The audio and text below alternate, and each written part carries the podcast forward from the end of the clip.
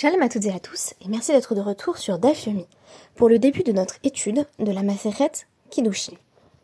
Comme de coutume, nous commençons notre étude du traité par la page 2, qui est en réalité la première. Ce ne sera pas le moindre des paradoxes auxquels nous aurons à nous confronter aujourd'hui. En guise de référence du jour, j'ai choisi la revue Le discours et la langue, qui est une revue de linguistique française et d'analyse du discours, qui a publié un numéro consacré au défi de l'écriture inclusive en 2019. Laure Gardel consacre notamment un article à la question Écriture inclusive et genre, quelles contraintes systémiques et cognitives à l'intervention sur une catégorie grammaticale et lexicale? Étude comparée anglais-français. J'ai rencontré Laure Gardel, pas personnellement, mais à diverses reprises, notamment à travers euh, des, articles ou des manuels, euh, au cours de mes études d'anglais. J'ai donc trouvé euh, intéressant de la retrouver ici, notamment à travers cette expression centrale de contrainte cognitive. En d'autres termes, l'écriture inclusive implique, et cela vous semblera sans doute évident, une forme de modification de la représentation du monde que l'on développe. L'écriture inclusive ou langage inclusif de manière plus générale désigne un ensemble de moyens linguistiques qui vont viser à assurer l'égalité des genres dans la langue française tout particulièrement, puisque la langue française est, par essence, pourrait-on dire, genrée. On distingue le langage inclusif, qui procède généralement par euh, dédoublement euh, ou neutralisation des marques de genre grâce à une forme indifférenciée, de la féminisation, dont il sera question à travers le DAF du jour, qui consiste à utiliser sciemment des formes féminines. Toutefois, dans la féminisation, on peut employer des techniques comme le dédoublement qui sont communes avec le langage inclusif. Je donnerai un exemple. Si on a un groupe d'étudiants et d'étudiantes qui est constitué d'hommes et de femmes, les codes de la langue française tels que, je pense, vous et moi les avons appris à l'école, c'était de dire les étudiants, puisque vous vous souvenez de la règle, euh, je ne sais pas si on vous l'a apprise comme ça aussi, mais c'était mon cas. Le masculin l'emporte, qui bien entendu euh, est polysémique et donc particulièrement intéressant du point de vue de ce que cela peut générer comme représentation du monde. Dans la féminisation, on va dire des étudiantes, s'il y a une majorité d'étudiantes, on va pouvoir dire des étudiantes et ou étudiants. On a également euh, la possibilité de la forme indifférenciée, étudiant T.E.S ou encore un dédoublement qui consisterait à dire étudiant et étudiante. En d'autres termes, diverses stratégies qui existent pour, et c'est toujours bien entendu euh, le, but affirmé, euh, prendre en compte dans le discours la présence de sujets féminins. Les détracteurs de la féminisation et de l'utilisation du langage inclusif opposeront que bien souvent l'ajout euh, de ces marques ou la neutralisation des marques qui caractérisent habituellement le discours va venir obscurcir le propos. On va se retrouver avec des c'est le au lieu de celui qui on a également une prolifération de formes non binaires, comme par exemple yel pour désigner il et elle à la fois, qui peut se décliner sous les formes suivantes. Ael, ol, il, ul, al, im, em, el, eli ou encore yol. Toutes ces formes existent et sont citées dans l'article Wikipédia consacré à ce sujet. On pourra donc affirmer dans ce cadre que si l'objectif est louable, la mise en œuvre euh, peut parfois générer une certaine forme de circonspection, puisque on se retrouve avec des créations langagières qui ne s'inscrivent pas nécessairement dans une forme de spontanéité du discours. Opacité du message à l'écrit, jargon incompréhensible à l'oral, le prix serait fort à payer pour montrer que l'on souhaite prendre en compte chacun et chacune dans son discours. Vous aurez noté au passage que tous mes podcasts, ou presque, commencent par la formule Shalom à toutes et à tous. Qu'est-ce que cela changerait véritablement de dire Shalom à toutes ou encore Shalom à tous Et dernière option, qu'en penseriez-vous si je m'exclamais Shalom à tous Je répondrai donc à partir de ce simple choix personnel que j'ai fait de Shalom à toutes et à tous.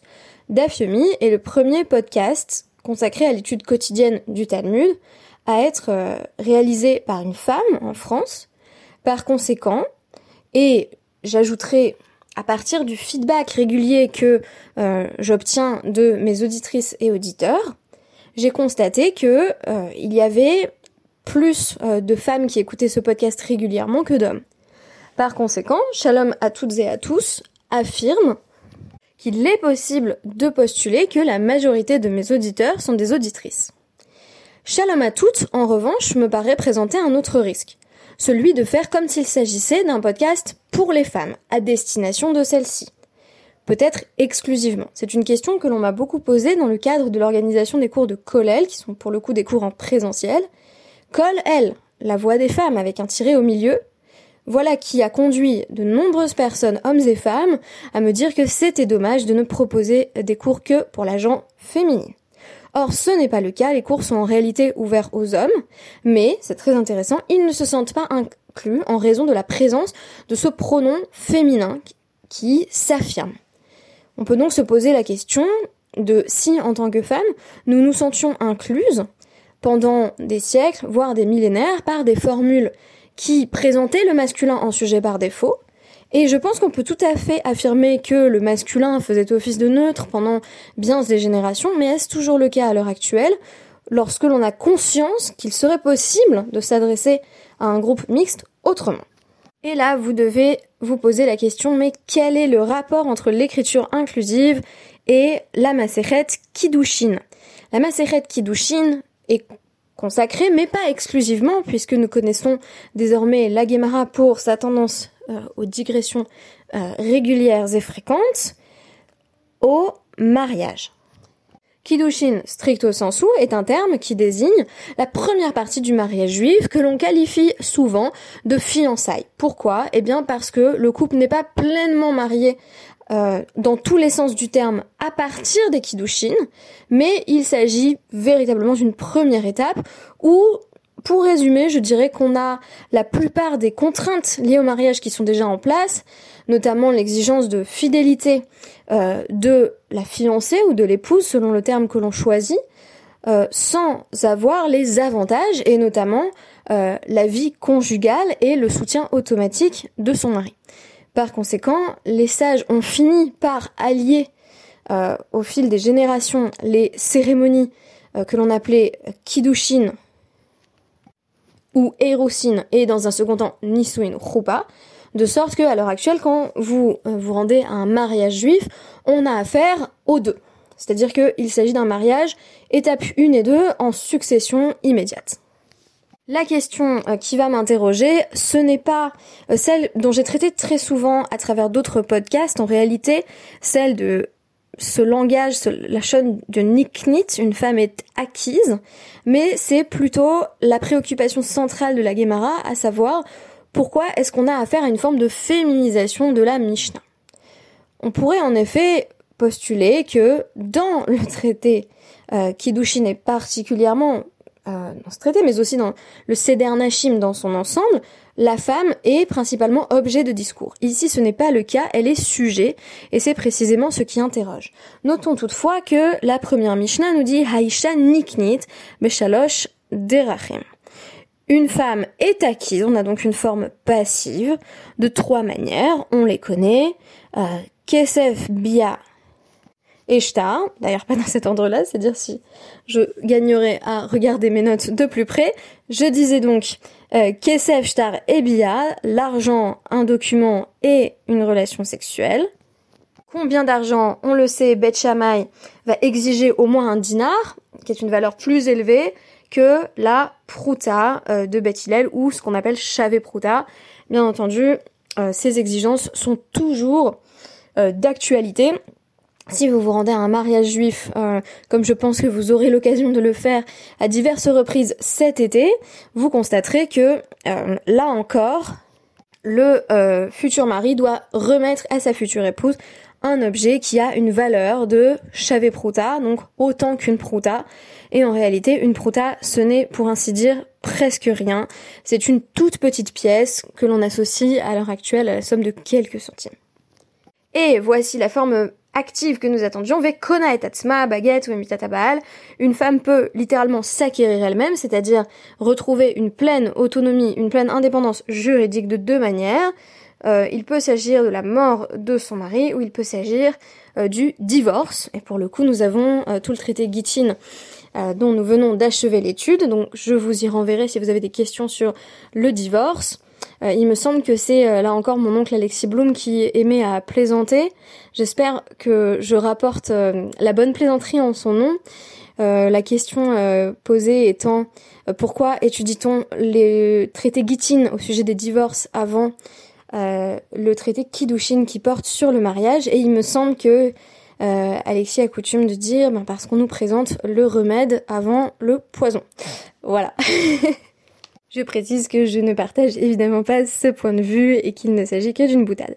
Alors, la Gemara commence par s'interroger euh, sur Haisha Niknit par opposition à Haish Mekadesh. Donc il y a visiblement un mécanisme différent à l'œuvre pour la femme et pour l'homme. La femme, on a un langage de l'acquisition pour nous apprendre qu'il est possible de réaliser cette acquisition par le moyen euh, de l'argent, donc un moyen financier. Tandis que euh, plus loin, dans, le, le chapitre suivant, au DAF 42, on va avoir Haïsh Mekadesh, l'homme sanctifie. Donc il sanctifie euh, son épouse, c'est-à-dire que euh, il va la mettre à l'écart, la séparer des autres hommes, puisque lorsqu'un homme sanctifie une femme, elle n'est plus accessible à aucun autre homme. D'où apprend-on que euh, l'argent est considéré comme une méthode valable pour réaliser un mariage? Eh bien, d'une analogie avec l'acquisition euh, d'un champ, donc euh, dans la grotte de Marpella, lorsque Abraham euh, achète donc un tombeau pour sa femme à Ephron le Hittite, on emploie le langage de la kira, le fait de prendre, et de même qu'on peut prendre femme, comme on le dit également en français, on peut prendre un champ. Pourtant, si l'on a dit ça, on n'a encore rien dit, puisque euh, on a également euh, une forme de complémentarité du propos à travers la mention de Haïsh Mekadesh. Ce n'est pas seulement que la femme est prise, et d'ailleurs la passivité euh, va être remise en question, bien entendu, dès le Hamoud Bet de notre premier DAF de, la Gemara. Elle n'est pas prise sans son consentement, bien sûr. Il y a le langage de Haïsh Mekadesh, c'est-à-dire que euh, à Sarla à Kule Alma qui est Hegdesh, il la rend interdite à toute autre personne comme si elle était Hegdesh, comme un, un, objet ou un être euh, que l'on a désigné euh, pour le temple, donc qui est sanctifié. Mais, euh, sur Enchéri, la Gemara, on aurait pu dire, le cas échéant, Haïsh Kone et Haïsh Mekadesh pour nous enseigner ces deux aspects, à savoir, d'une part, il acquiert, d'autre part, il sanctifie. Or, Itana Kone Havamina Filu Bal Tana des Si on avait dit l'homme acquiert, on aurait pu penser que c'est comme un champ. On aurait pu penser que la femme n'a pas son mot à dire, qu'il s'agit par exemple d'une forme euh, d'échange entre hommes. Or, nous avons déjà étudié à travers le traité Gittin l'impossibilité euh, pour les hommes de euh, voilà d'avoir commerce d'épouses entre eux. Euh, le cas du père est plus compliqué et nous y reviendrons, le cas des kiddushin par le père, puisque il s'agit de l'un des aspects euh, qui peuvent paraître choquants euh, dans notre tradition. Mais ici, on nous dit que le cas par défaut, bien entendu, c'est une femme qui donne son accord. Donc si elle était d'accord, elle peut être fiancée. Si elle ne l'était pas, absolument pas. on trouve d'ailleurs par exemple dans, le commentaire de Rashi, qui est bien entendu basé sur le Midrash, on trouve une allusion à cette nécessité du consentement féminin, même euh, dès le plus jeune âge, à travers le récit euh, du mariage de Rivka, lorsqu'elle va consentir à suivre celui que la tradition midrashique nomme Eliezer, le serviteur euh, d'Abraham. Elle va en effet prendre les devants sur sa famille et affirmer qu'elle souhaite devenir l'épouse d'Itrak. Mais la Guémara va poursuivre en exprimant sa surprise que l'on ait également euh, par la suite une forme de féminisation du reste du propos. Par exemple, Uma Iria détané Shalosh, litne Shlosha. On a à travers Shalosh ce qui est paradoxalement une forme euh, féminine, euh, puisque Shlosha serait ici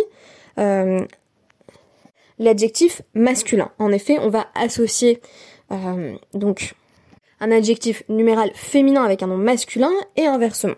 Donc, chaloche, pourquoi est-ce qu'on nous dit trois au féminin et pas trois au masculin?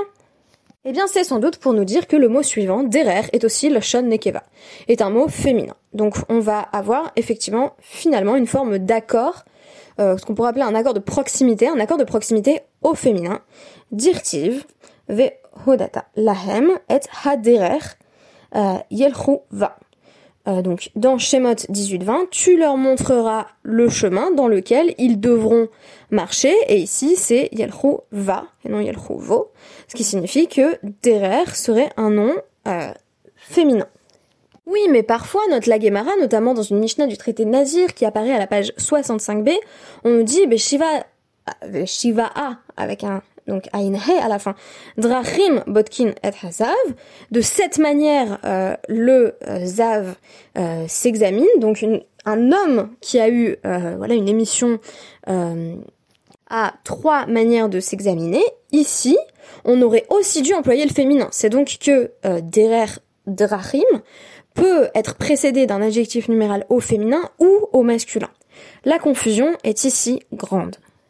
Et évidemment, dans ce contexte de la Mishnah, on va nous citer un autre pasouk, en l'occurrence Dvarim 28.7, où euh, la notion de derer est associée à un terme euh, au masculin. Donc en gros, on nous dit, euh, est-ce que ce ne serait pas un terme épicène qui est employé tantôt avec des formes masculines, tantôt avec des formes féminines? Est-ce qu'il y a une contradiction? Absolument pas, ce ne sera pas la conclusion de la Gemara qui nous dira de manière générale la voie qu'ils doivent suivre, donc dans Shemot 18-20, se réfère en réalité à la Torah. Et avec Torah, écrit les Shon Nekeva. Et chaque fois qu'on parle de la Torah, pour le coup sans exception, c'est une forme féminine euh, qui, euh, qui suit ou qui précède. Comme il est dit justement Torah Tachem euh, Temima, c'est difficile de pas le chanter dans sa tête, mais Shevat Nafesh. Donc la Torah d'Hachem est parfaite et euh, elle restaure l'âme. Donc systématiquement, lorsqu'il est question de la Torah, on a un langage féminin qui est employé. Et donc là, comme il s'agit de marcher dans les voies de la Torah, on va adapter par féminisation au contexte. À l'inverse, dans le pasuk euh, de Dvarim 28.7, des Milchamakae, il est question de la guerre. Euh, des Darkoshel Ishla Sot Milchama. Or, il est propre aux hommes de faire la guerre, darka la Et puisque il est de coutume pour les hommes de faire la guerre mais pas pour les femmes, on a passé cela au masculin. Alors, on n'a pas à proprement parler à, faire ici à une forme d'écriture inclusive, mais, en tout cas dans la lecture des sages, bien entendu, euh, à une adaptation euh, de l'utilisation du féminin ou du masculin au contexte. Et de même, dans le cadre euh, des Mishnayot, on va nous dire que c'est normal que la forme employée soit masculine dans le cas du Zav, parce qu'il est fréquent euh, pour les hommes d'avoir voilà des formes d'émission et euh, d'avoir à s'examiner euh, pour euh, être sûr que, par exemple, une émission de sperme ne s'apparente pas à une forme de gonorrhée, qu'il n'y a pas eu d'émission de pu. Donc ça, c'est fréquent chez les hommes. À l'inverse, il était plutôt rare qu'une femme soit zava, ce qui nous montre bien, au passage, que il y avait déjà une certaine confusion entre les saignements très réguliers des femmes qui pouvaient être associés à la nida, donc à leur menstruation, et la ziva. En d'autres termes, euh, les femmes avaient peut-être encore plus d'occasions euh, de se retrouver dans un état d'impureté rituelle, et par conséquent, on n'allait pas systématiquement examiner euh, leurs traces de sang pour savoir s'il s'agissait de Ziva ou de Nida, alors que pour un homme, il était plus important de déterminer. Donc en gros, puisque la Mishnah parle d'homme, eh bien on a passé tout au masculin, et dans notre Mishnah, bah, puisqu'elle parle de femme, on a tout passé au masculin, au féminin, pardon. L'ami la Mishnah emploie, vous vous en souvenez, le mot euh, Drachim. Maintenant, la Gemara va s'interroger sur euh, ce choix du mot voix. On aurait pu par exemple avoir euh, Dvarim, il, y a trois choses qui permettent euh, d'acquérir une femme, et on va nous dire en réalité Derer est un terme plus polysémique et donc plus avantageux en ce qu'il permet intrinsèquement de faire allusion à la bias, c'est-à-dire à la possibilité pour un homme de prendre femme à travers une relation sexuelle.